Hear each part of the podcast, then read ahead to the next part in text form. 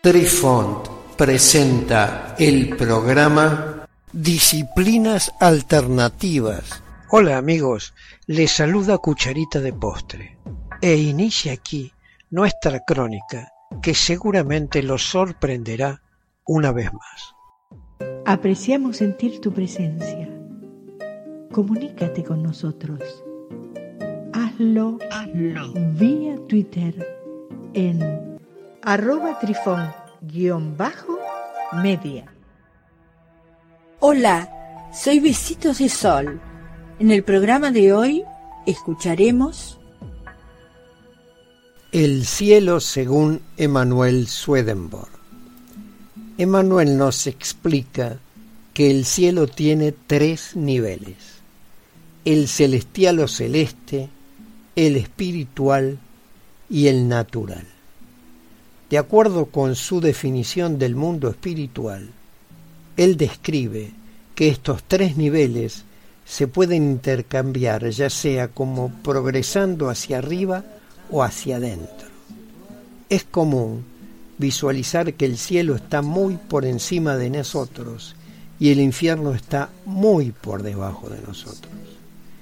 Él enseña que estamos rodeados por el mundo de los espíritus con el cielo sobre nosotros y el infierno debajo de nosotros. Los espíritus que están en los más altos del cielo están más cerca del Señor, mientras que los que están en lo más bajo del infierno se encuentran ubicados como los que están más lejos de Dios.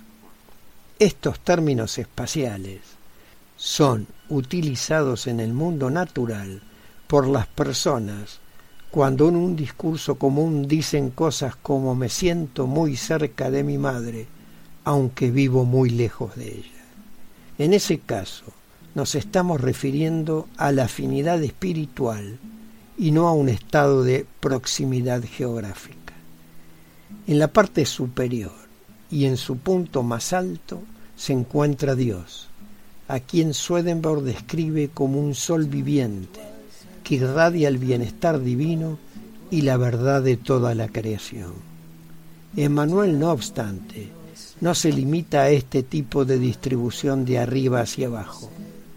También considera el cielo como secciones individuales, correspondientes a la función que tienen los órganos de nuestro cuerpo, utilizando para ella la definición de humano universal.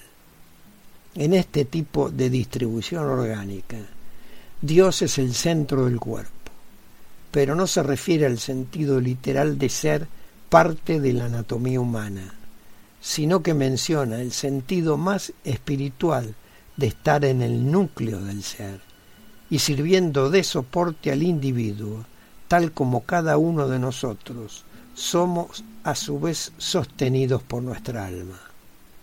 Él define al cielo como un lugar o una entidad colectiva formada por personas de buen corazón que realizan una importante tarea y hace una analogía con el cuerpo humano que se encuentra compuesto por células individuales que son la esencia para el pleno funcionamiento de nuestro cuerpo la fuerza que da vida al cielo, así como las criaturas vivas en el mundo natural, son el amor y la sabiduría de Dios. Dios, para Swedenborg, no es un ser remoto que creó el universo y luego se retiró al cielo para juzgar a la humanidad.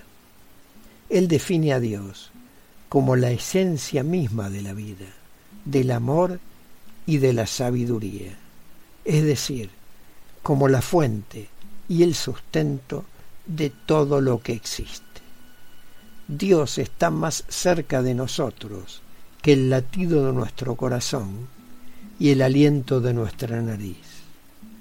Pero sólo experimentamos esta cercanía en la medida en que nos alineemos con la voluntad de Dios. Esto es lo que Manuel define como cielo, un espacio que se nos abre para infundirnos la afluencia del amor y la sabiduría de Dios. Si bien Swedenborg describe el cielo como un lugar de alegría y paz inexpresable, también advierte que existen personas que no están preparadas para experimentar el sosiego y la armonía del cielo. Estos individuos se sentirán incómodos, incluso enfermos, y se verán obligados a retirarse a niveles más bajos hasta que sean preparados adecuadamente. Esto es tan cierto como aquellos espíritus que están destinados al infierno. Queridos amigos, los esperamos en nuestro próximo encuentro con un nuevo artículo que estamos seguros será de vuestro interés. Un cálido abrazo para todos. Adiós. Apreciamos sentir tu presencia. Comunícate con nosotros.